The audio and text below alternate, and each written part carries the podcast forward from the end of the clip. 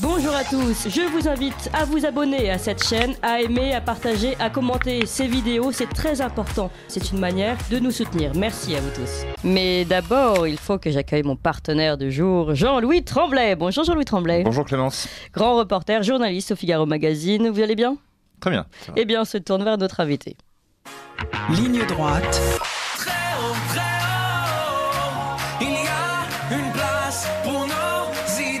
Vue de haut. Bonjour Jean-Yves Le Gallou. Bonjour Clémence. Vous êtes euh, ancien député européen, président de Polémia, animateur d'immédiat sur TV Liberté, cofondateur de l'Institut Iliade, hein, l'Institut Iliade qui signe donc cette collection cartouche euh, éditée par la Nouvelle Librairie. Et c'est dans ce- cette collection cartouche que, donc, que vous présentez votre nouveau livre, La Société de propagande, manuel de résistance au goulag mental. Alors, un petit livre très très bien fait parce que, chers auditeurs, la propagande, on en parle tous les, tous les jours, mais avant de la critiquer, il est bon de la comprendre et de comprendre son fonctionnement. Et c'est là que votre livre est particulièrement intéressant, euh, Jean-Yves Le Gallou. Peut-être vous pouvez commencer par nous parler de la naissance de la propagande moderne.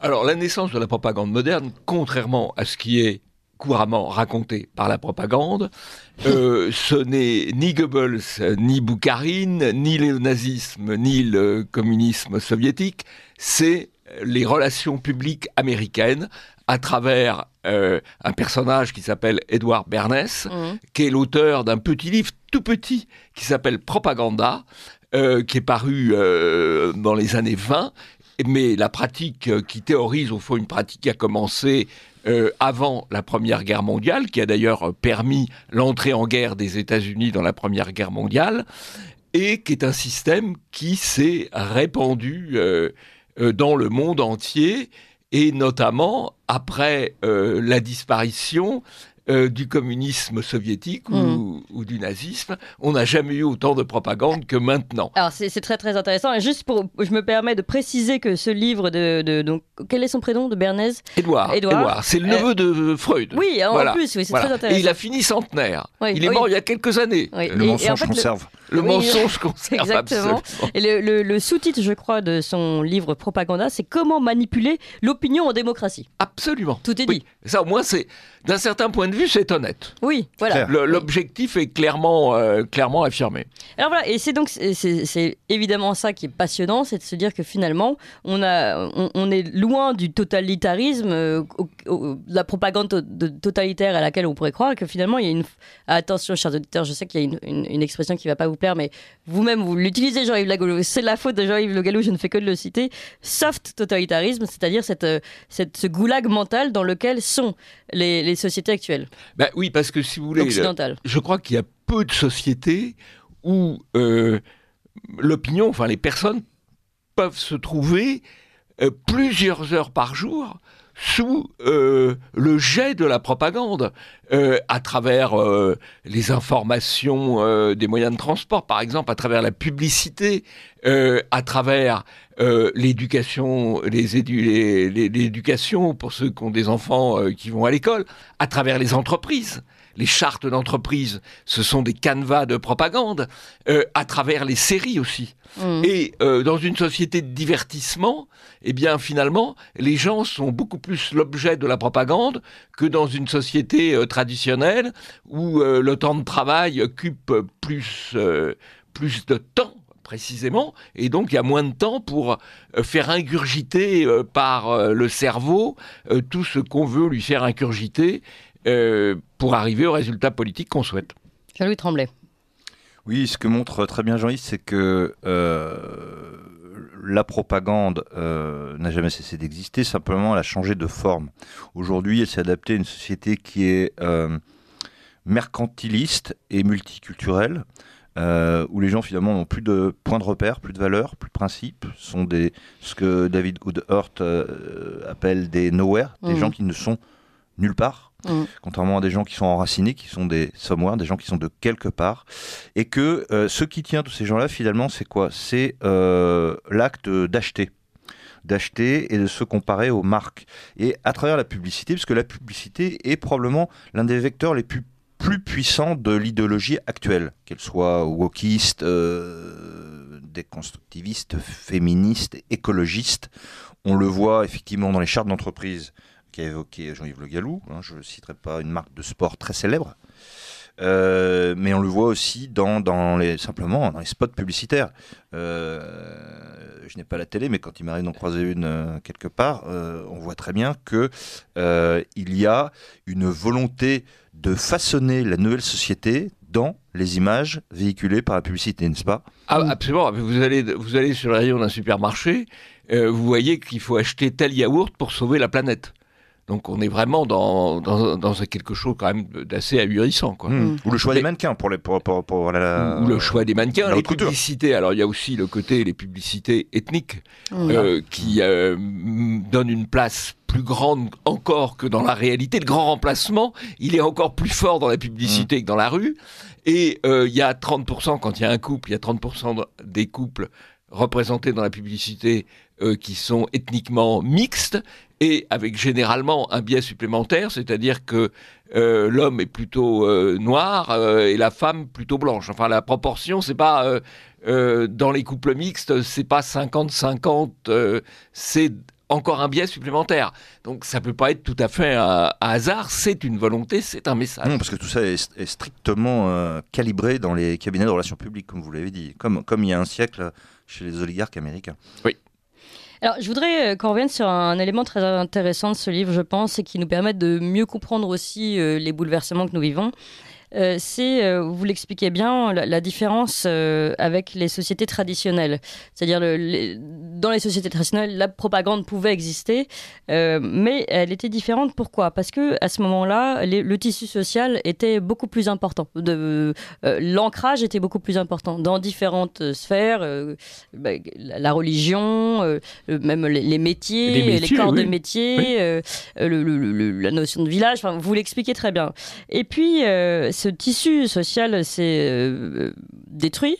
Et euh, finalement, dans la société euh, post-moderne dans laquelle nous sommes, euh, il n'y a plus ce tissu social. Et finalement, nous sommes donc perméables à, cette beaucoup beaucoup plus perméables à cette propagande. Et ça, vous l'expliquez très bien aussi. Cette, Alors, finalement, aujourd'hui, nous sommes ouverts à tous les vents. quoi, on est beaucoup façon. plus, beaucoup plus ouvert à la propagande, effectivement, y compris par le, bah, la rupture des ancrages, le temps disponible, le temps de cerveau disponible pour la propagande, pour reprendre l'expression de Lollet, le temps de cerveau disponible pour la propagande n'a jamais été aussi grand que maintenant. Mm. Bon, euh, notamment à travers le divertissement. Et puis, euh, l'autre différence, euh, c'est que dans la, la société traditionnelle, où il y avait effectivement les ancrages locaux, les ancrages religieux, les ancrages de métier, euh, la propagande, finalement, qui existait bien sûr, euh, était elle- relativisé. elle, elle allait, elle allait plutôt euh, dans le sens des, des idées acceptées par le, Mm. par le commun, en quelque Mm. sorte. Aujourd'hui, la propagande, elle vise à changer les opinions et les comportements. Mm. Et c'est une propagande qui est, euh, en fait, dont le- la prise de contrôle est assurée par de petites minorités, des petites minorités ça peut être des petites minorités d'intérêt, des, des lobbies, des lobbies économiques, mais aussi euh, des lobbies idéologiques, les minorités ethniques, les minorités euh, sexuelles, euh, qui ont pris euh, le contrôle et qui visent à changer l'opinion des majorités. Vous voyez par exemple dans les histoires euh, de genre, ça n'est possible que par une action de propagande massive. C'est des choses Mm. des- on voit des choses aujourd'hui quand dans certains lycées, compris privés, y compris privés catholiques, euh, on demande euh, aux élèves de seconde au terminal, dois-je vous appeler monsieur ou madame? Euh, C'était impensable il y a 5 ou 10 ans, c'est possible aujourd'hui par la propagande. Et même par la propagande, c'est difficile de s'y opposer. Mm. Alors c'est très très intéressant ça également, vous le dites, hein, euh, vous, parlez de, de- changement de genre, etc. Et toute cette propagande, finalement, pourquoi aujourd'hui elle peut opérer? Alors vous, vous continuez d'expliquer qu'il y a plusieurs... euh, L'évolution, maintenant, la propagande est illimitée, alors qu'avant elle était très limitée, très peu diffuse, comme vous l'expliquez. Elle est consistait de 2% de notre PIB, euh, elle passe par euh, tous les écrans euh, possibles, et puis, et puis peut-être le fondamental, c'est la fin de la règle de proximité. C'est-à-dire qu'encore une fois, avant, la propagande était ancrée finalement dans, dans un territoire, ou dans... et puis aujourd'hui, elle est mondiale, et c'est la même propagande au niveau mondial. Oui, alors tous. ça, ça c'est le... Qu'on entend la même chose euh, en, en. France, en Espagne, machin, et Dans, on- En tout cas, dans tout le monde euh, occidental, Occidental. voilà. En tout cas, dans tout le monde, dans tout le monde occidental, on entend, on entend absolument la, la même chose, et ça rebondit. Mm. euh, ça rebondit. C'est comme, c'est pas du tennis, c'est du squash, quoi. Donc ça va, ça, va, très vite, ça va ouais. très vite, ça va très vite. Euh, les uns montrant l'exemple aux et- autres, et les uns fait- citant les autres des et, autres pays. et en plus, les gens ont tendance à dire un des éléments importants de la propagande dans les règles traditionnelles, c'est la répétition, l'orchestration. Mm. Alors là, on a une orchestration formidable puisque ça, ça vient de, ça vient de partout, quoi. Mm. Et donc, si ça vient de partout, bah, c'est forcément c'est vrai. Et même si on sait que ce n'est pas vrai, on sait que c'est dangereux de d'afficher le fait que ce n'est Parce pas que vrai. c'est partout. Voilà, Mm. c'est-à-dire qu'il y a une, il y a un double, un double effet. D'abord, il y a beaucoup de gens qui croient ce qu'on leur raconte, et euh, ceux qui ne croient pas ce qu'on leur raconte se gardent euh, prudemment euh, de dire qu'ils ne croient pas ce qu'on leur raconte, parce qu'à ce moment-là, ils se heurtent à un flot considérable euh, de propagande. Dans cet effet éco-mondial, euh, badminton géant euh, ou, squash géant, il y a, et vous le citez, la propagande scientifique que nous avons pu vivre pendant toute cette période de, la Covid, où tout le temps, et beaucoup, beaucoup, Olivier Véran d'ailleurs très intéressant, citait beaucoup les exemples israéliens, jusqu'à ce que l'Israël ne soit plus un bon exemple.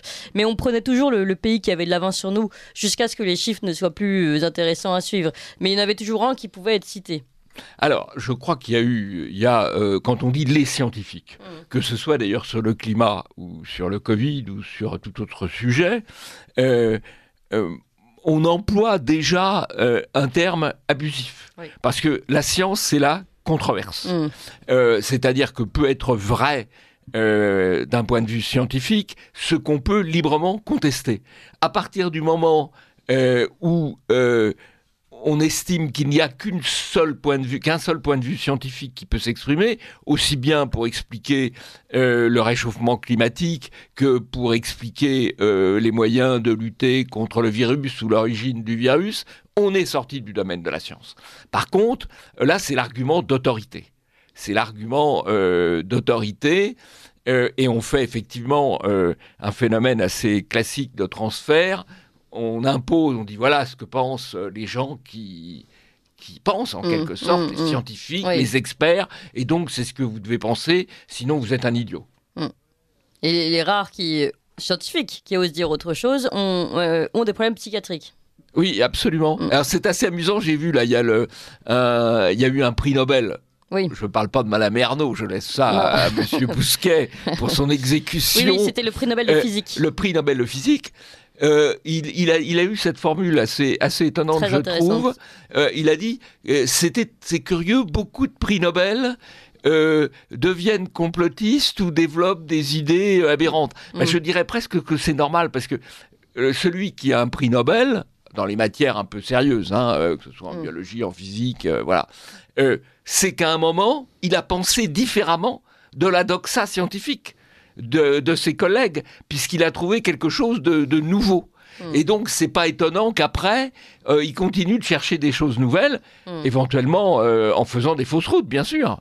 Mm. Mais c'est la- la, la condition, euh, dire, la dire condition du progrès scientifique, Oui. c'est de penser différemment de ce qui est acquis. Jean-Louis Tremblay. Oui, alors sur le prix Nobel, il y a le avant et le après. Effectivement, il y a le fait d'avoir pensé différemment et par conséquent d'avoir élaboré un concept nouveau. Mais il y a aussi autre chose, et d'ailleurs vous en parlez dans votre livre, c'est que si aujourd'hui un jeune chercheur Oui. veut lancer une étude ou une enquête euh, sur un sujet qui ne va pas dans le sens de l'histoire, euh, admettons le climat. Oui. Ou euh, l'état des mers, ou je ne sais quoi, euh, il n'obtiendra aucun crédit. Donc sa carrière est terminée avant même Oui. d'avoir commencé. Oui. Voilà. Alors- Donc le prix Nobel, lui, n'a plus ce problème, puisque il était couronné, il a ses lauriers. Et- Donc, donc ça, c'est- ça c'est un point. Sur les experts, il y a beaucoup à dire. À la limite, ça, ça mérite une émission, hein, Clémence, parce que euh, l'expertise, aujourd'hui, entre guillemets, il faudrait la définir. Oui. Euh, l'expert, moi je sais ce que c'est en tant que journaliste. Je vais vous dire ce que c'est l'expert. C'est quelqu'un qui figure dans le carnet d'adresse du journaliste de faction. N'y allez pas trop dur, À je sens qui- qu'il va, être- il va à avoir la qui- dent dure. à qui on demande au débeauté et en urgence de Oui. bricoler un sujet sur euh, X, Y ou je ne sais quel thème. Mm. Euh, le pauvre journaliste euh, est, est dans sa cage, de toute façon, euh, il n'en sort pas. Et euh, il, ben, il regarde son carnet d'adresse. Et dans son carnet d'adresse, euh, il, a un certain nombre- il tape euh, militaire. Ah, il, a des généraux 2S, c'est-à-dire la retraite. Bon, voilà, bah, oh, celui-là, il est bien, il est bien, il est bien. Et puis il prend celui qui, Celui qui répond le plus vite au alors, téléphone. il y a celui qui est présent, ça peut, ça peut tomber un week-end, hein, la permanence, attention. Et donc celui, qui est, celui, qui, celui qui est là le dimanche matin, celui qui, qui- celui qui est présent le, le samedi soir, et surtout celui qui répond bien. Parce que, attention, si dans la liste d'experts initiale, un nouveau sujet euh, apparaît dans l'actualité et que hum, on ne sait pas ce qu'ils vont dire, alors on, on- on les teste. Donc on en teste 10. Évidemment, il y en a deux qui vont pas dans le sens. Alors ceux-là, ils ne seront pas invités pas deux fois. C'est fini, terminé. Il n'y a plus d'experts. Mm. Voilà pour l'expertise. Oui, mais. euh, Et oui, ce qui oui. fait que là, sur la guerre euh, euh, russo-ukrainienne, Voilà. euh, quand on regarde euh, le profil euh, des militaires, parce que là, c'est le, le général a remplacé Ouais. le médecin, il y a le Oui. général de Ouais, plateau, comme il y a eu le médecin de Comme plateau. le. On regarde la carrière, elle est fléchée autant. Voilà. Toujours. Donc, euh, alors c'est vrai que c'est le cas de beaucoup de militaires, hein, mais euh, ceux qui interviennent euh, le plus, ils ont fait la carrière euh, autant avec les Américains, quoi. Voilà. Mm. Euh, donc, Mais- mais euh, ils relaient la parole qui va dans le dans le bon sens. Juste, juste sur votre critique de l'expert Jean-Louis Tremblay, je voudrais quand même qu'on soit un peu plus honnête peut-être. Je pense que c'est normal que Libération cherche à entendre les personnes qui vont dans leur sens, comme Le Figaro, ceux qui vont dans leur sens. Il faut juste que tout le monde soit clair avec la ligne de chaque journal et que le, le journal n'est pas une prétention à l'objectivité, c'est plutôt cela. Parce Oui, que, alors je, je- parce que nous plutôt. ici, on invite Jean-Yves Le Gallou, pas. euh, oui, oui. Non, euh, non. Clément, si je, si je me euh, Oui. je pensais surtout euh, aux chaînes euh, de télévision Oui. et, et notamment aux chaînes d'infos en continu. Oui. Parce que euh, voilà, ce sont de- des, des organismes euh, qui, qui demandent beaucoup, qui sont très exigeants, Mm. qui, qui, qui, qui- qui ont faim. Voilà.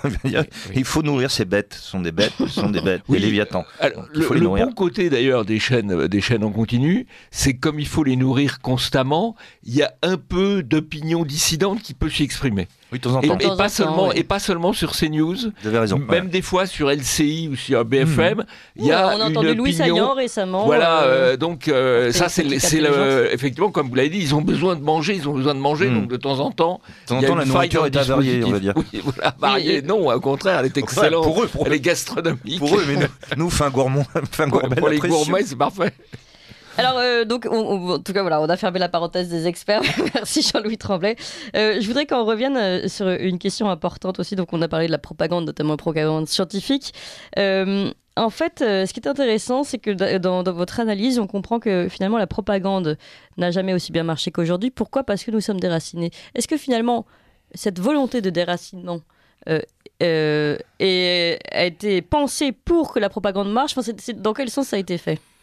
Alors là, euh, là vous me posez, vous me posez une colle. Dans, dans quel sens ça a été fait, je sais pas. Là, Mm. euh, euh, ce qui est sûr, euh, c'est que Les deux vont euh, bien ensemble. Tous hein. les deux vont Oui. bien ensemble et toute la propagande, elle va, elle vise à casser les permanences en quelque sorte. Elle Oui. vise à casser les ancrages. Et c'est vrai qu'après, on a, on a des gens plus. De même que là, euh, on peut se poser la même question euh, sur l'école. Mhm. Pourquoi euh, a-t-on euh, démoli ou laissé démolir l'instruction? Bah, C'est vrai que ça permet d'avoir des sujets euh, plus, plus malléables, moins, avec moins d'esprit critique. On parlait de, de Vatican II tout à l'heure, on peut faire le même parallèle et la, la destruction de l'éducation euh, religieuse a commencé en même temps que la destruction de l'école. C'est quand même intéressant tout ça. En, en gros, dans les années 60, tout a commencé à chuter. Oui, oui. Alors, pourquoi euh, quel, quel était, Est-ce que c'est une, euh, est-ce qu'il y a eu une volonté derrière? Là, on va nous accuser de complotisme immédiatement. Euh, un, un travail de, de, enfin, de, ouais, de déracinement de la population. Oui, alors, bah, si vous voulez, d'abord, le terme complotiste, il faut le, prendre pour ce qu'il est, c'est-à-dire un terme de novlangue, Mm. euh, qui vise en fait à interdire à ce que certaines questions soient posées. Je prends un exemple, alors là, tout à fait concret. Euh, pendant des années, on a annoncé, on a dénoncé ceux qui refusaient l'installation de compteurs Linky chez eux parce Ah qu'ils oui. craignaient une prise de contrôle de leur appartement par l'extérieur. Alors ils étaient qualifiés de complotistes. Bah Oui. oui, bah, sauf qu'ils avaient raison. Ils avaient raison. Sauf qu'ils avaient raison. Et euh, c'est quand même assez souvent le cas. ben oui, forcément, j'ai fini, on Vous a fini cédé, par m'en imposer, j'ai résisté un certain temps et maintenant euh, j'ai un Mm. compteur Linky, voilà. Euh, surtout dans un appartement collectif, c'est plus Ah difficile oui, de. oui. Pas dans, voilà, bon, pas dans un appartement collectif, enfin dans un appartement, Oui. dans Vous, un. habitez- vous habitez Moscou? Ouais, non, non, dans un appartement, dans, dans une résidence collective, voilà.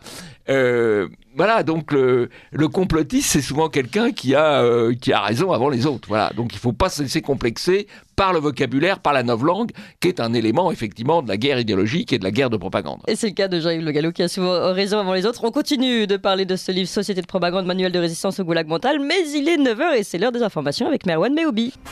Ligne droite,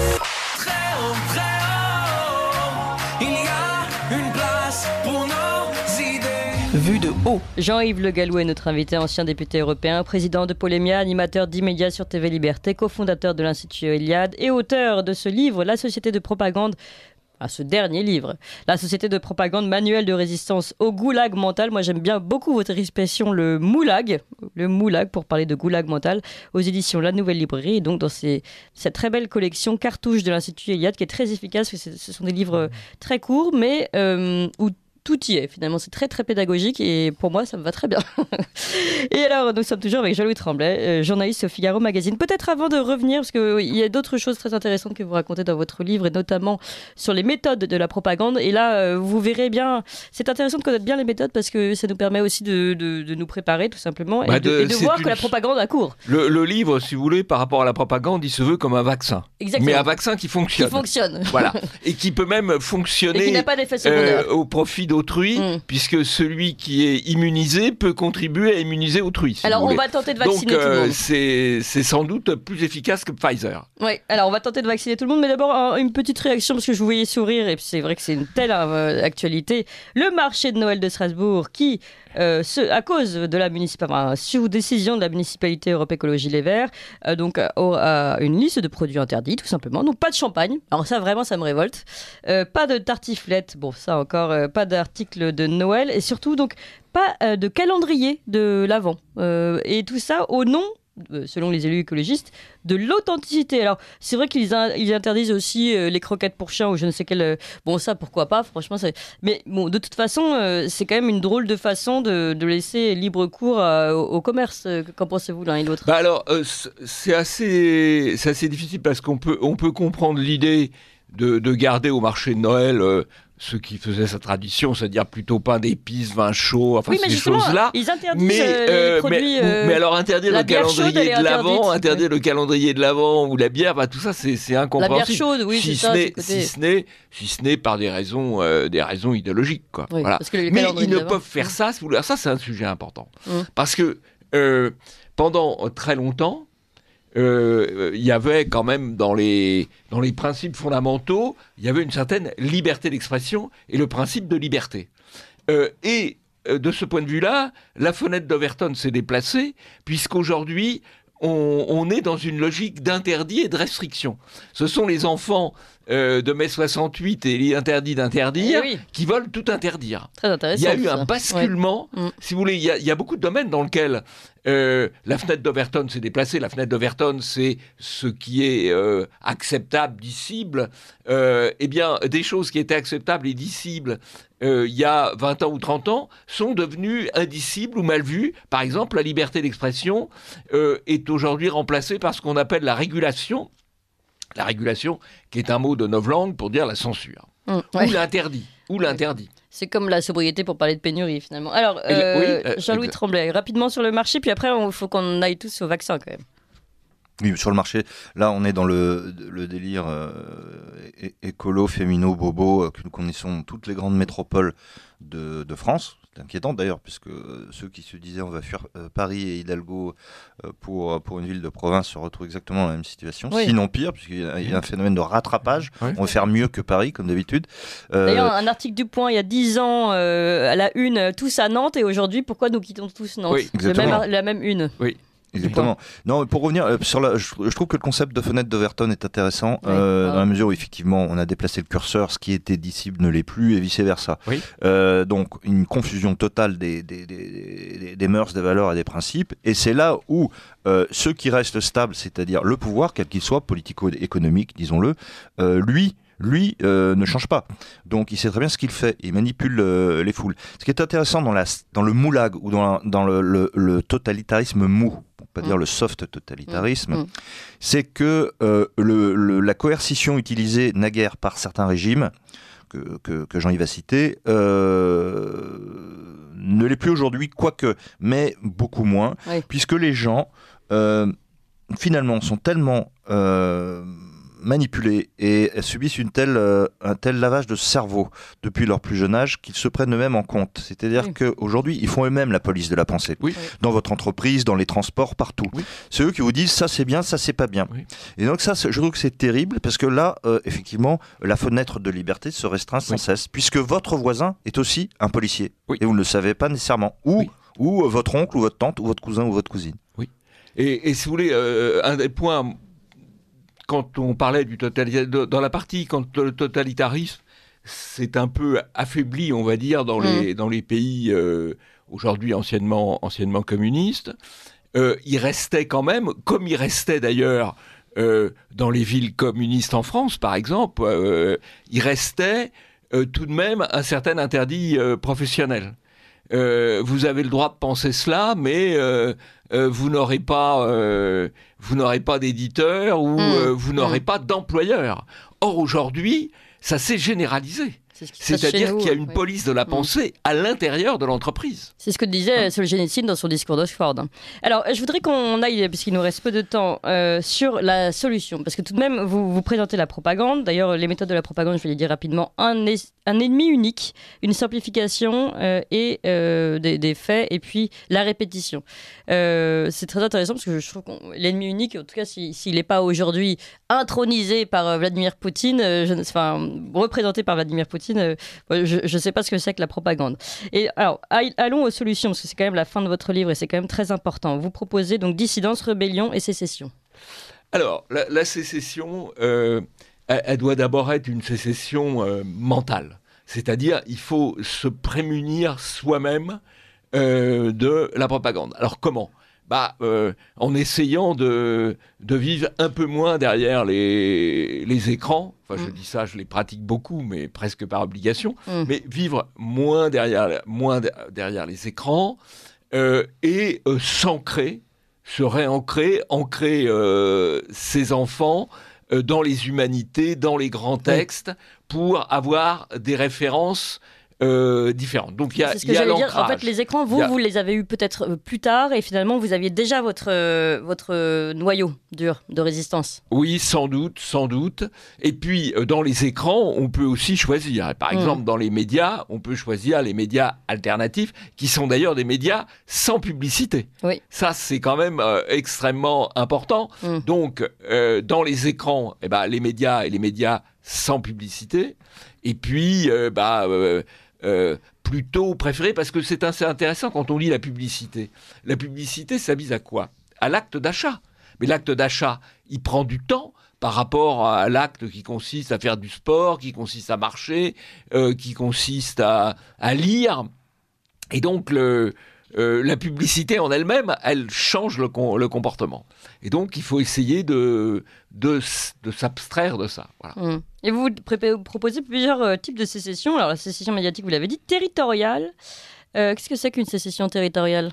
Le recours aux forêts? Bah oui, un peu le recours aux forêts, en tout cas l'éloignement des grandes villes. Mm. Mais c'est vrai que maintenant, même les villes moyennes sont, sont, sont touchées. Euh, donc euh, voilà, sécession territoriale, sécession politique, bon, c'est à peu près évident. Euh, Et votre dernier chapitre, donc, redéplacer la, fa- la fameuse fenêtre d'Overton. Est-ce que vous pouvez nous expliquer ce que c'est? Alors, encore une fois, la fenêtre d'Amerton, Mm. c'est une fenêtre qui se déplace en quelque sorte sur des roulettes. Et dans la fenêtre, il y a ce qui est euh, dissible, ce qui est Mm. autorisé. En dehors de la fenêtre, il y a ce qui est interdit. Je, Mm. prends, je prends un exemple assez. Je vais prendre deux exemples. là. Dans le domaine de l'immigration, avant, on considérait normal que les frontières soient défendues. Mm. Et que bah, les clandestins euh, soient renvoyés, ne puissent pas rentrer. Mm. Aujourd'hui, on considère que tout individu qui est rentré doit pouvoir séjourner. Ça, c'est un, un déplacement euh, absolument euh, majeur. En matière de mœurs, quand, au début, quand on a parlé euh, du mariage entre deux personnes de même sexe, ça paraissait un gag. Mm. Euh, Aujourd'hui, euh, si vous le critiquez, Oui. vous êtes homophobe. Mm. Hein Mm. Voilà, ça, il y a beaucoup de vocabulaire diabolisant, hein, des éléments de la propagande, c'est le vocabulaire diabolisant. Donc, comme vous voulez pas être homophobe, bah, vous Alors, abstenez de fait parler. pour la vous- redéplacer vous, pouvez même être transphobe. Ouais, même transforme. Comment on fait pour la, déplacer. Eh bien, en ne se laissant pas, je crois que la première règle, c'est de ne pas se laisser intimider Mm. par euh, les dictats et euh, d'utiliser euh, quand même l'arme du rire. l'arme de la parodie, vous voyez, regardez par exemple quelqu'un comme Sandrine Rousseau, elle, Mm. est, elle est, elle, elle est, elle Vous est avez même pas dénoncée par la parodie Ouais. et finalement Sardine elle, va, elle va s'exploser. C'est Sardine ou Sardine, Ouais, sardine, voilà. Rousseau. Rousseau, Ça pourrait être. Voilà. Allez, merci beaucoup euh, Jean-Yves Le Gallou. Votre livre La société de propagande que je recommande à tous, Manuel de résistance au goulag mental, le moulag, hein, l'expression de Jean-Yves Le Gallou. C'est un livre aux éditions La Nouvelle Librairie. Merci beaucoup à vous et merci à Jean-Louis Tremblay. Vous appréciez cette émission? Alors aidez Radio Courtoisie à en produire d'autres en indépendance totale. Rendez-vous sur soutenir.radiocourtoisie.fr. Merci d'avance.